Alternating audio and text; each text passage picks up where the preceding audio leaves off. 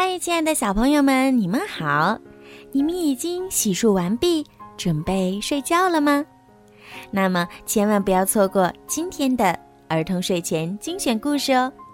今天小鱼姐姐又有好听的故事要讲给你们听啦。手不是用来打人的，我们的手有大有小，形状不同，颜色。也不太一样。用手，你可以做很多事情。手可以用来问好、与人交流。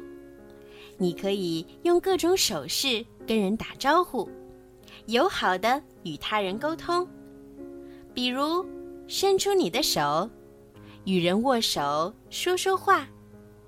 来，现在就试试看吧，和身边的人握握手。挥挥你的手，跟人问好、打招呼。你还可以用你的手画画或写字。我还能用我的手讲故事。但是有些事儿，手可不能做。手不能用来打人，因为打人是不友好的行为。打人会弄疼别人。想想。打人会给别人带来什么呢？打人不仅会伤害别人的身体，还会伤害别人的感情。打人后，请这么做。我很抱歉。那么，为什么人们会打人呢？有时候他们感到伤心。嗯，皮特从来不和我玩。有时候。他们感到嫉妒，我想要那个玩具。有时候他们感到害怕，那个总捉弄我的孩子过来了。有时候他们感到生气，我不喜欢姐姐拿走我的东西。还有的时候，没有任何原因，有的人就是喜欢对别人指手画脚。你是否也会有这样的感觉？有时候很想打人，但手不是用来打人的。你可以通过其他方式来表达自己的感情，比如吹口琴、做手工、画画、跳蹦床、抱抱你的枕头、听听音乐。当然。我们还可以用语言去表达。你还能想到更多表达自己情绪的方法吗？过一会儿，你会感觉好多了。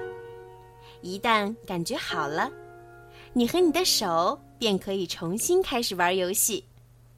手可以玩各种各样的游戏。怎么用手来玩游戏呢？比如，吹泡泡。玩泥巴，扮鬼脸。手可以用来学习、数数、系鞋带、画画和提问题。创造音乐，打响指、拍手，或者敲打出节拍。你能打节拍吗？试一下吧。工作，比如堆沙堡。总之啊，手是用来玩游戏、学习、做事和堆沙堡，而不是用来打人的。因为打人是不正确的行为。既然如此，当你和你的朋友发生争执时，该怎么办呢？你们可以尝试一起解决问题。你可以听听别人的意见。我们重新堆一次好吗？好的，你可以试着去理解朋友的感受，你的朋友可以试着理解你的感受。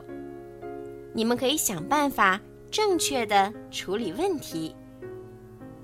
如果你的朋友大声喊叫，又踢又推，甚至打人，该怎么办呢？你不能还击，你可以走开。找些别的事儿做，找别人玩儿。求助能帮你的大人，妈妈、姐姐、爸爸、爷爷、老师。你还可以对你的朋友说：“手不是用来打人的，手能使我们更加安全。”你的手会怎样保证你的安全？想想看。嗯，扣紧安全带。手还可以帮助别人，用你的手可以做很多事情，比如收拾玩具、喂宠物、整理书架、搬运书本、扫地。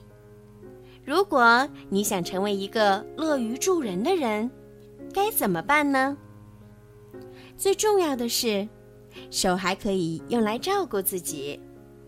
我们用手穿衣服、洗脸、梳头发、刷牙和关灯。你是怎样照顾自己的呢？手是用来帮助人的，手是用来照顾人的，手是用来保证你的健康和安全的。手不是用来打人的，成年人也不能用手打人。手是用来与他人友好相处、表达爱的。去吧，和你身边的人击掌庆祝。最后，手还会跟我们说再见，拜拜。好啦，今天的故事就讲到这儿啦。如果你们有什么想听的故事，或者想对小鱼姐姐说的话，可以搜索“儿童睡前精选故事”的公众号，然后给我留言。当然，也可以直接在荔枝上给我留言，我都会看得到哦。如果我有时间的话，都会回复你们的。好了，孩子们，晚安。